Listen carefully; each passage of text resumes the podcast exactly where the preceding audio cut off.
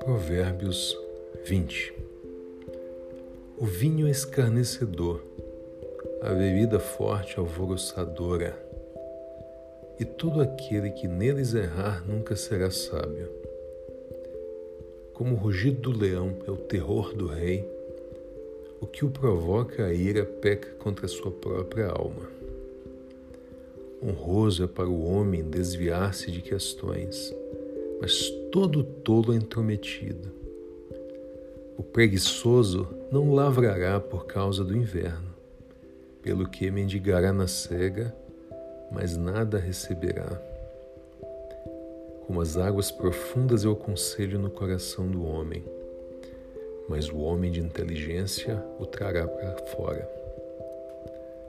A multidão dos homens apregou a sua própria bondade Porém, o homem fidedigno, quem o achará?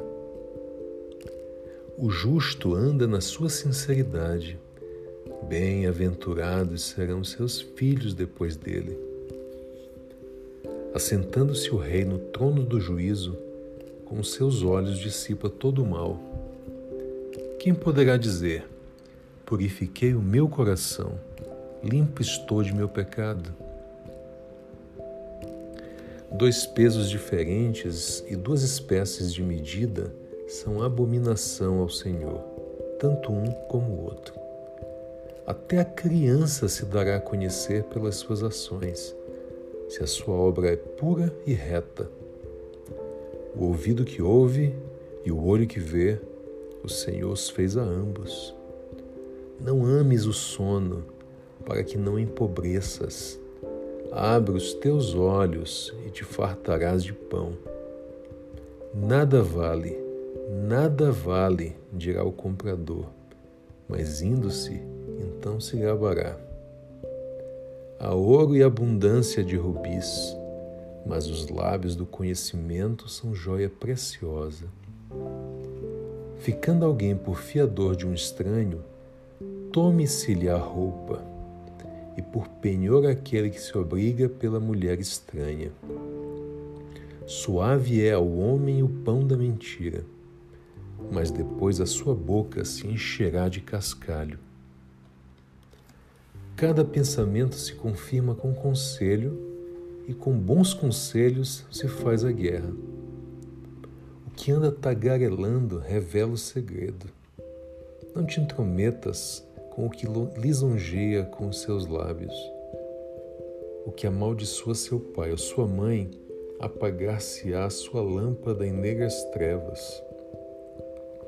A herança que no princípio adquiri das pressas, no fim não será abençoada. Não digas, vingar-me-ei do mal. Espera pelo Senhor e ele te livrará pesos diferentes são abomináveis ao Senhor, e balança enganosa não é boa. Os passos do homem são dirigidos pelo Senhor. Como, pois, entenderá o homem o seu caminho? Laço é para o homem apropriar-se do que é santo, e só refletir depois de feitos os votos. O rei sábio dispersa os ímpios e faz passar sobre eles a roda. O espírito do homem é a lâmpada do Senhor, que esquadrinha todo o interior até o mais íntimo do ventre. Benignidade e verdade guardam ao rei, e com benignidade sustém ele o seu trono. A glória do jovem é a sua força, e a beleza dos velhos são as cãs. Os vergões das feridas são a purificação dos maus, como também as pancadas que penetram até o mais íntimo do ventre.